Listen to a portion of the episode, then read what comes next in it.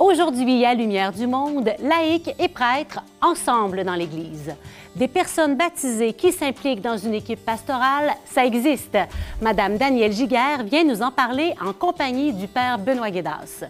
Aujourd'hui, vous ferez connaissance avec un couple responsable du bonheur des communautés chrétiennes. Rencontrez Hélène et Martial à Saint-Georges-de-Beauce. Notre directrice des communications, Valérie Roberge-Dion, vient nous parler de cette collaboration essentielle qui rend notre Église plus vivante. Et restez jusqu'à la fin pour découvrir les larmes de Jésus. À travers sa cinquième capsule du carême, le cardinal Lacroix nous fait entrer dans le cœur compatissant de Jésus lui qui a aimé jusqu'aux larmes. Bonne émission.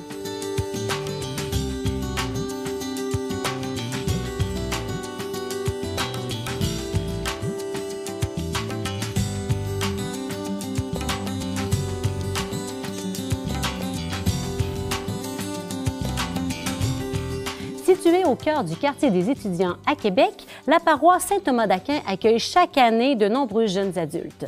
L'équipe en place désire offrir l'expérience d'être renouvelée dans l'Esprit Saint. Pour cela, l'équipe pastorale compte sur l'implication des personnes laïques et de prêtres de la communauté de l'Emmanuel. Nous recevons aujourd'hui Daniel Giguère, laïque, membre de l'équipe pastorale depuis quatre ans, et le père Benoît Guédas, nouvellement arrivé au Québec en septembre dernier. Bonjour Daniel, bonjour père Benoît. Bonjour, Geneviève. Merci de nous rejoindre aujourd'hui pour nous parler de cette belle euh, complémentarité entre prêtres et laïcs pour œuvrer ensemble dans la mission. Alors, euh, sans plus tarder, on plonge dans le sujet. Donc, notre Église, on le sait, elle se veut de plus en plus synodale, c'est-à-dire que tout le monde apporte sa contribution dans les différentes sphères de la vie des communautés. Dans votre paroisse, comment cela se, comment cela se vit-il, cette co-responsabilité? Alors, quand tu parles de, contribution, on a vécu quelque chose d'intéressant à, Noël dernier.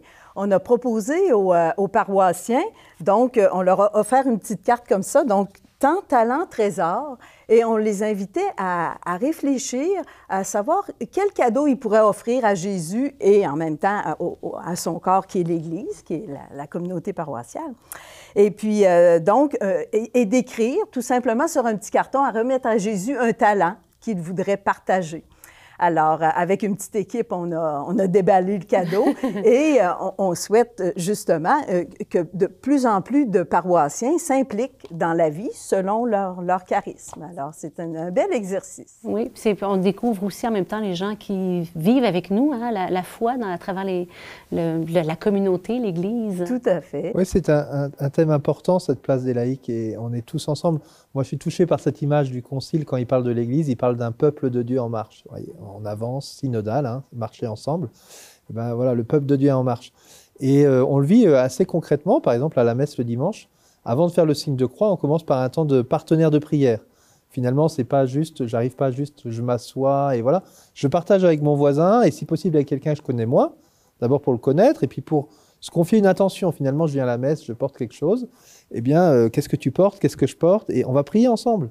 Et vous voyez, je trouve que ça donne tout de suite une perspective où euh, je suis acteur, je porte dans la prière mes frères, et on est tous en chemin. Et c'est pas juste prêtre laïque dans une, en haut de l'hôtel, en bas de l'hôtel. non, on est tous ensemble dans cette logique. C'est très très beau. Pour avoir euh, participé à une célébration où tu présidais l'Eucharistie, à ce moment-là, je t'ai vu descendre du cœur de, pour aller voilà, discuter avec quelqu'un et échanger une, une intention de prière. C'était beau à voir. Alors, Daniel, pourquoi, il y a quatre ans, tu as accepté d'embarquer dans l'équipe pastorale? Il y a quatre ans, oui, je suis embarquée dans l'équipe pastorale, mais il faut dire que je suis euh, active à la paroisse depuis 2008. En fait, en 2008, la paroisse a été confiée à la communauté de l'Emmanuel. Alors donc, euh, petit à petit, euh, j'ai habité le, lieu, je, je, me suis investie dans le service jeunesse, on est allé en Haïti, le parcours Alpha. Ce qui fait que j'ai, euh, je connais beaucoup de paroissiens hein, depuis de, ces nombreuses années. Et, je sens que j'ai, euh, j'ai le charisme de, et, et, la joie de mettre les gens en lien, en relation, les uns avec les autres.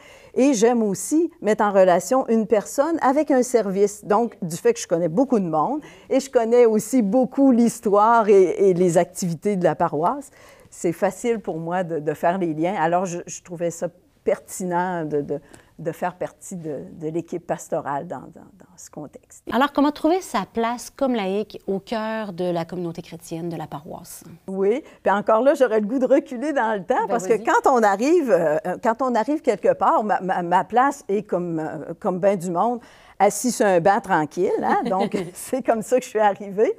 Et il y a une paroissienne à un qui m'a dit Daniel, voudrais-tu lire Ça, j'ai dit oui, j'avais déjà lu dans une autre paroisse. Comme on dit, j'étais confortable.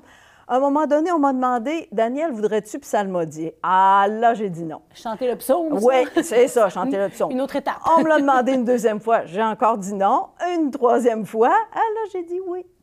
Alors, et à ce oui, euh, s'est succédé un paquet de, petits oui euh, euh, qui, qui, m'ont fait grandir aussi dans mon, dans mon implication selon, selon, selon mes, mes charismes. C'est la confiance qu'on a eue en toi, finalement, hein, qui a fait déployer tout ça. Et, et, euh, dans le fond, il a fallu euh, des premières demandes. Hein. Ben, et moi, maintenant, en fait, je suis comme responsable aussi de, de, de, l'équipe bénévole suite euh, quand les églises ont réouvert après la, la, pandémie. Donc, je vois mon, mon rôle comme à, aider les gens à, à, dire des petits oui. Et des fois, je vais, je vais vers les gens, je leur demande Voudrais-tu me rendre un service, préparer un dessert pour le parcours ou pour le, souper spaghetti pour les, pour les GMJ. Alors donc, c'est des petits services. J'ai même demandé à des paroissiens de me tricoter des pantoufles pour qu'on ait les pieds au chaud dans la, dans la chapelle d'adoration pour prier plus confortablement. C'est beau. C'est tout aussi cette attention à l'autre. Hein? C'est beau de t'entendre. Les laïcs, hein, on le sait, sont essentiels à la vie de l'Église aussi parce qu'ils sont responsables de partager l'Évangile dans toutes les sphères de la société, euh, une grande mission. Qu'est-ce que vous auriez le goût de dire aux personnes qui nous écoutent pour les aider à prendre conscience que ce rôle-là leur appartient et qu'il est essentiel dans l'Église et pour la société? Ben, moi, je suis touché par la figure de la Samaritaine. Quand on regarde l'Évangile de la Samaritaine, elle vit une grande expérience de Dieu, ça prend tout tout le chapitre 4 pratiquement. Waouh et ça, c'est nous. On a la chance de faire une expérience de Dieu, c'est super. Sauf que l'histoire ne se termine pas là. Il y a quelques versets à la fin où finalement tous les autres Samaritains vont en profiter. Finalement, je peux rester à mon expérience de dire moi, j'ai vécu une grande grâce, je suis content d'aller à prier dans l'église, qu'est-ce que je suis bien avec le Seigneur. Oui, mais il y a tous les Samaritains qui ont besoin de cette bonne nouvelle. Et si ce n'est pas la Samaritaine qui va leur témoigner, qui va le faire? Et en fait, je pense qu'il y a ça de nous. C'est en fait, encore une fois, euh, les laïcs sont en première ligne. Et c'est vous qui pouvez euh, rencontrer une personne et se dire, mais bah, en fait, moi, j'ai eu soif et j'ai eu la chance de rencontrer Jésus. Et sûrement que ma voisine, elle a soif aussi. Et si je ne vais pas lui dire, bah, bah, il n'y aura personne qui va lui dire. Hein. Et, c'est difficile, on ne sait pas, mais il faut prier l'Esprit Saint, je pense, de dire, Seigneur, donne-moi des perches. Il y aura des petites perches pour que je puisse euh, lui dire, mais voilà, vraiment, j'ai un trésor, j'ai conscience du trésor de la foi. Et que ce trésor, ben, il y en a, voilà, j'ai eu la chance de le recevoir. Et, c'est peut-être passé par des personnes, et peut-être que le Seigneur veut passer par moi aussi, parce que sans moi, euh, voilà, ça ne passera pas. Oui, j'ai déjà entendu dire qu'il euh, est possible que je sois la seule ou la première page d'Évangile accessible pour quelqu'un. Alors donc, comme disait Benoît, il faut, saisir les occasions. Hein, quand quelqu'un est, ébranlé par un deuil ou une difficulté, ben, des fois, moi, je reprends l'exemple de la petite Maison Blanche au Saguenay qui a tenu bon là, après, après une inondation. Donc, euh, hein, on a une belle, belle, parole de Dieu qui parle de, la maison. Comment est bâtie ta maison? Euh, c'est facile à dire à quelqu'un, ça. Tu bâtis ta vie sur sur quoi? C'est-tu ton, ta job? C'est ta famille? Mais moi, j'ai de quoi de plus solide? Tu veux-tu que je te parle de, la fondation de ma maison à moi? Ah, parce que moi, il y a des gens, des fois, qui me disent Comment ça fait que tu es heureuse comme ça alors que je suis, toute seule? Je n'ai euh, pas de conjoint. Pour, pour certains, c'est impensable de faire notre vie. Alors, donc, dès que j'ai une petite ouverture, euh, ben, j'essaie d'en profiter pour, pour, pour témoigner, hein, parce que ça aussi, on l'entend que les gens sont plus, euh, sont plus susceptibles d'écouter un témoin qu'un maître. Alors, euh, c'est ça, il faut, il faut être audacieux et puis... Euh, moi, dans mon travail, des fois, les gens, ben, je porte une croix, hein, fait que ça, ça, aide, ça parle. Et puis, euh, des fois, il y a des gens qui, viennent me demander des, conseils quand on a des, clients qui, euh, qui, qui, ont de la difficulté. Puis, en tout cas, donc, je trouve ça beau de, de, de, voir que, que, mes collègues il, il réfère à moi. Une euh, référence. Oui, oui, oui, oui. La maison bâtie sur le roc, c'est Ben oui. Puis quand ma fille elle m'écrit qu'elle était découragée un matin, euh, euh, des fois, il, il me sort une parole de réconfort. Donc, ce que j'aurais le goût de dire aussi comme laïque, quand on- il s'agit d'avoir euh, des fois des petits pains de la parole dans nos poches ou au moins connaître, comme le, le- le psaume du bon berger, tu sais, des- Quelques des- phrases, quelques là, phrases qui, qui, qui peuvent servir, là, un peu comme un atout quand on joue aux cartes. Là. Moi, je pourrais lancer un petit défi. Juste dire Je prie pour toi. Ah, Est-ce que j'arriverai à dire un Je prie pour toi? À la place de je- pense à toi, c'est déjà bien, Ouais, mais je prie ouais. pour toi, on fait un peu de plus, là. Je prie pour toi. Oups, pardon, j'aurais pas dû dire ça. Je, je- je- mais je prie pour toi. Ah, et du coup, euh, bah, après, la balle est dans le camp de celui qui le reçoit. On n'est pas obligé de convaincre, on est chargé de témoigner. On partage, simplement. Ou dire Sois béni. Euh, Il y, a- y y y un séminariste qui disait ça, au lieu de- que Dieu te bénisse, ça c'est une coche de plus, mais sois béni. Tu sais, euh, euh, en tout cas, je trouvais ça intéressant. Mm. Merci de nous partager ce bonheur de vivre en Église, prêtres et laïcs ensemble. On avance ensemble dans la mission. Merci Père Benoît, merci Daniel d'être venu jusqu'à nous pour nous partager tout ça. Hélène Paquette et Martial Drouin ont une tâche unique, celle de responsables du bonheur et de la vitalité des communautés chrétiennes de leur paroisse. Allons à la rencontre de ces missionnaires dans l'âme. Un des désirs de notre archevêque, c'est que chaque communauté chrétienne soit vivante, soit dynamique. On est à Saint-Georges-de-Beauce, puis on vient rencontrer un couple qui a la même préoccupation. Et en plus, ils sont responsables du bonheur de leur communauté. On va aller voir avec eux c'est quoi leur rôle et qu'est-ce que ça apporte à la paroisse.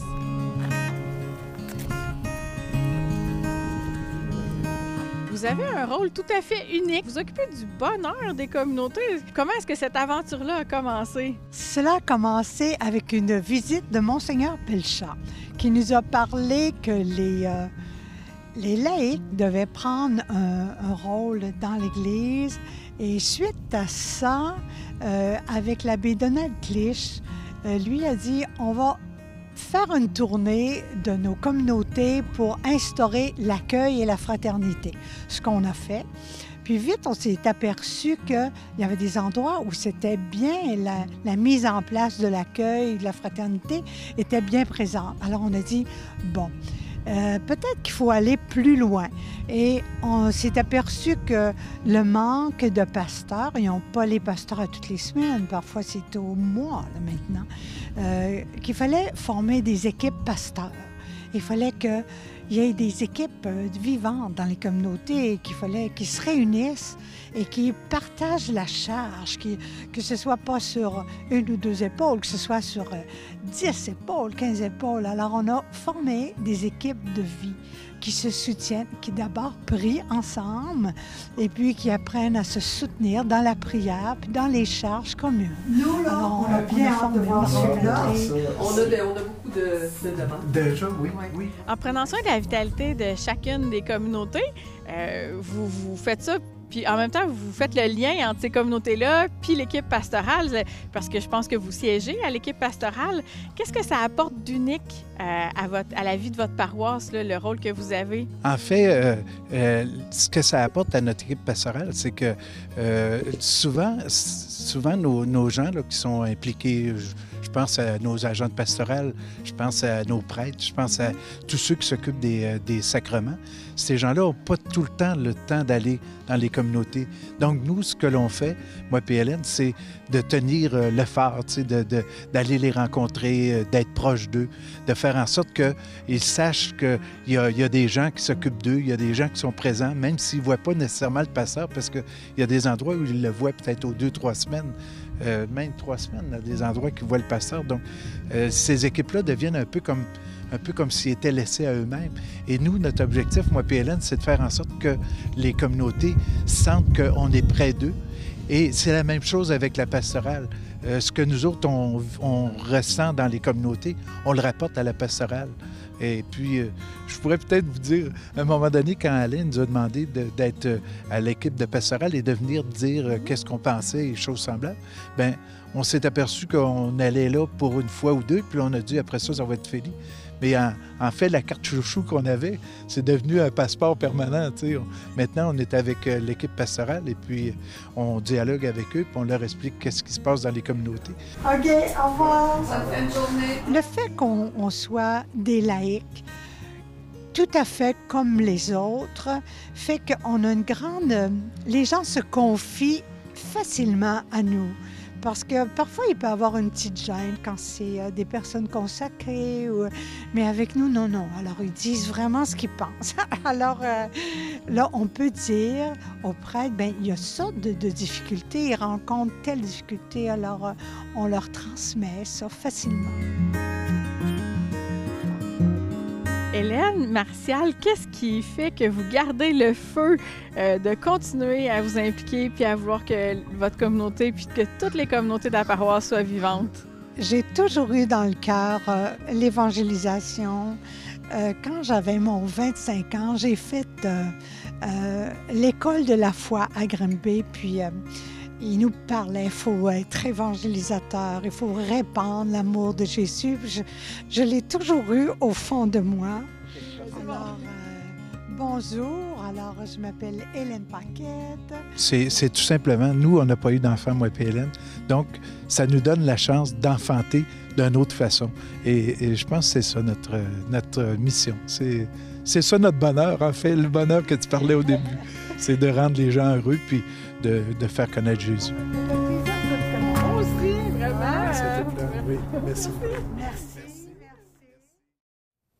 C'est au tour de Valérie Roberge-Dillon d'être avec nous comme chroniqueuse. Avant d'être la directrice des communications au diocèse, c'est une femme laïque, mariée, mère de trois enfants, qui s'implique depuis bien longtemps en Église. Alors, on la trouvait bien placée pour aborder le sujet du jour.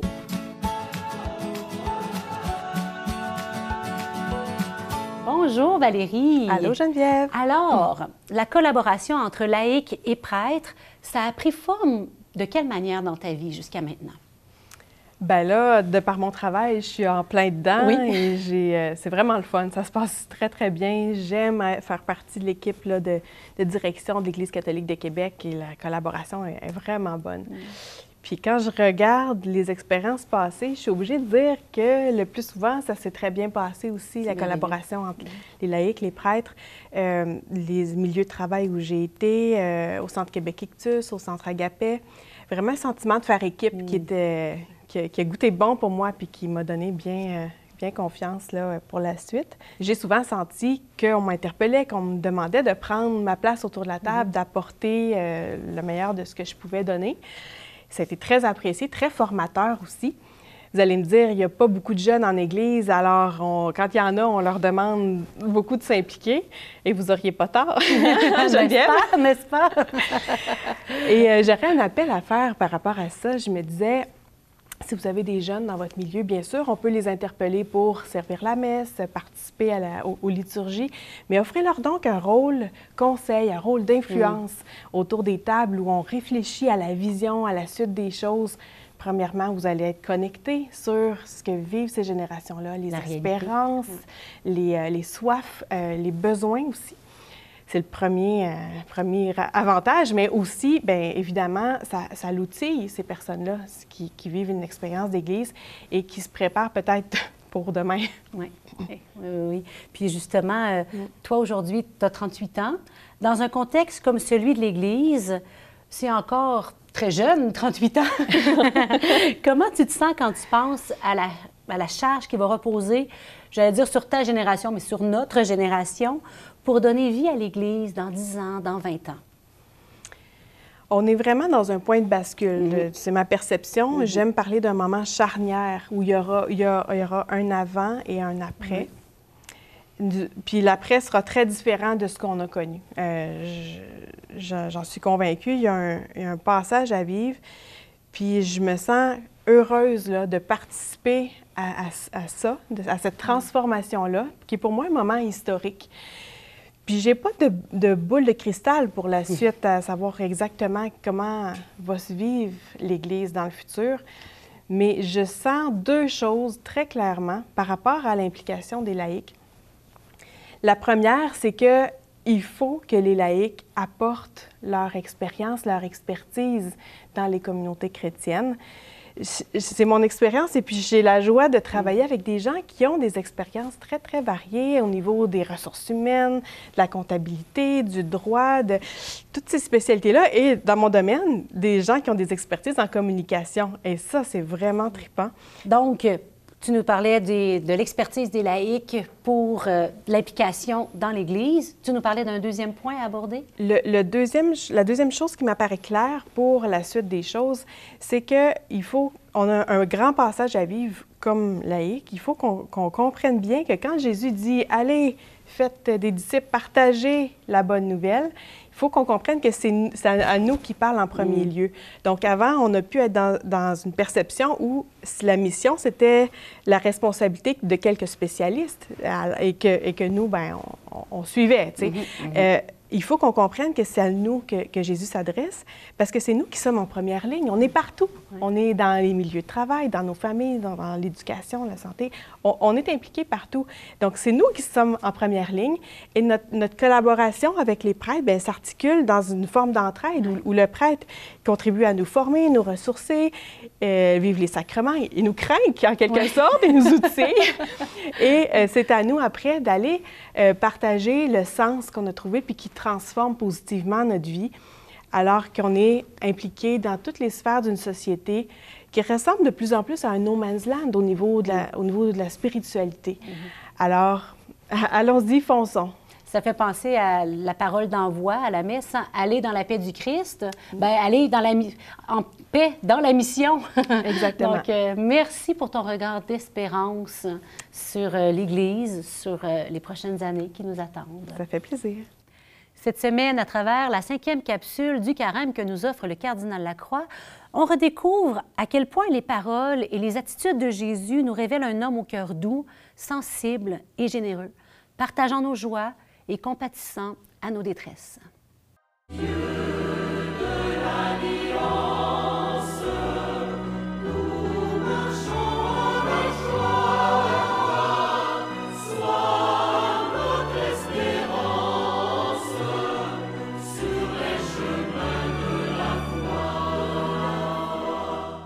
Le texte de l'Évangile de ce cinquième dimanche du carême relate un des épisodes les plus émouvants de la vie de Jésus.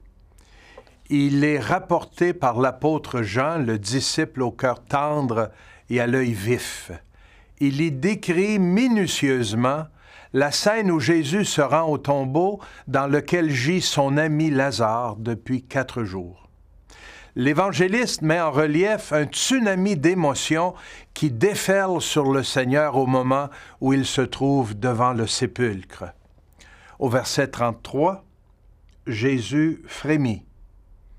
Au verset 34, il est troublé. Au verset 35, Jésus pleura. Et au verset 38, frémissant de nouveau. Comment mieux comprendre Jésus et son message dans ce qui s'y passe? Les paroles et les attitudes de Jésus révèlent un homme au cœur doux, sensible et généreux, qui partage les joies et la chaleur des amitiés, comme il compatit aux détresses de la souffrance et la mort. Et lorsque Jésus transforme le drame en une leçon de foi et d'espérance, c'est le Messie qui se révèle dans toute son autorité. Alors il leur dit ouvertement, Lazare est mort, et je me réjouis de n'avoir pas été là pour que vous croyiez. Il ordonne d'une voix forte, Lazare, viens dehors. L'apparition de Lazare émergeant du tombeau rappelle la prophétie annoncée par Ézéchiel. Je vais ouvrir vos tombeaux, alors vous saurez que je suis le Seigneur. Dans la stupeur lui tirant des larmes de gratitude, Marthe résume sa foi en la divinité du Christ. Oui, Seigneur, je le crois, tu es le Christ, le Fils de Dieu, tu es celui qui vient dans le monde. L'apôtre Paul confirmera la foi de ses fidèles romains après la résurrection de Jésus lui-même. Et si l'esprit de celui qui a ressuscité Jésus d'entre les morts habite en vous, celui qui a ressuscité Jésus, le Christ, d'entre les morts, donnera aussi la vie à vos corps mortels par son esprit qui habite en vous. Nous savons que notre Seigneur compatit à toutes nos larmes, les larmes amères de ceux et celles qui souffrent, les larmes désespérées des personnes confrontées au manque de sens dans leur vie, les larmes d'émerveillement des personnes qui s'emploient à préserver la beauté du monde, les larmes de compassion de ceux et celles qui soulagent la détresse de leurs frères et sœurs, les larmes audacieuses de celles et ceux qui enfilent le tablier de la justice pour contrer les inégalités et faire advenir la paix, les larmes ardentes des ouvriers de l'Évangile qui portent jusqu'aux périphéries de leur communauté la bonne nouvelle du salut et qui forment l'Église. Même aux heures les plus sombres de son agonie sur la croix, il n'est pas dit que Jésus ait pleuré.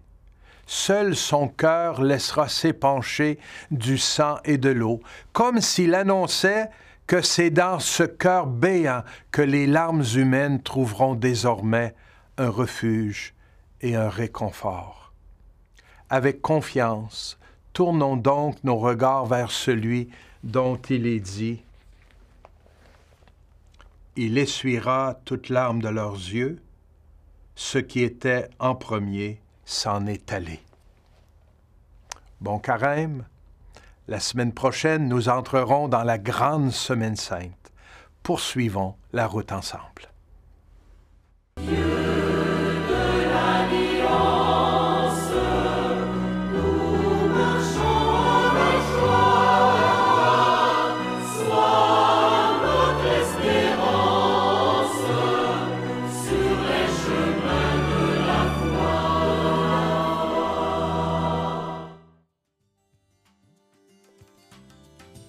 La semaine prochaine, à Lumière du Monde, on parle de discernement.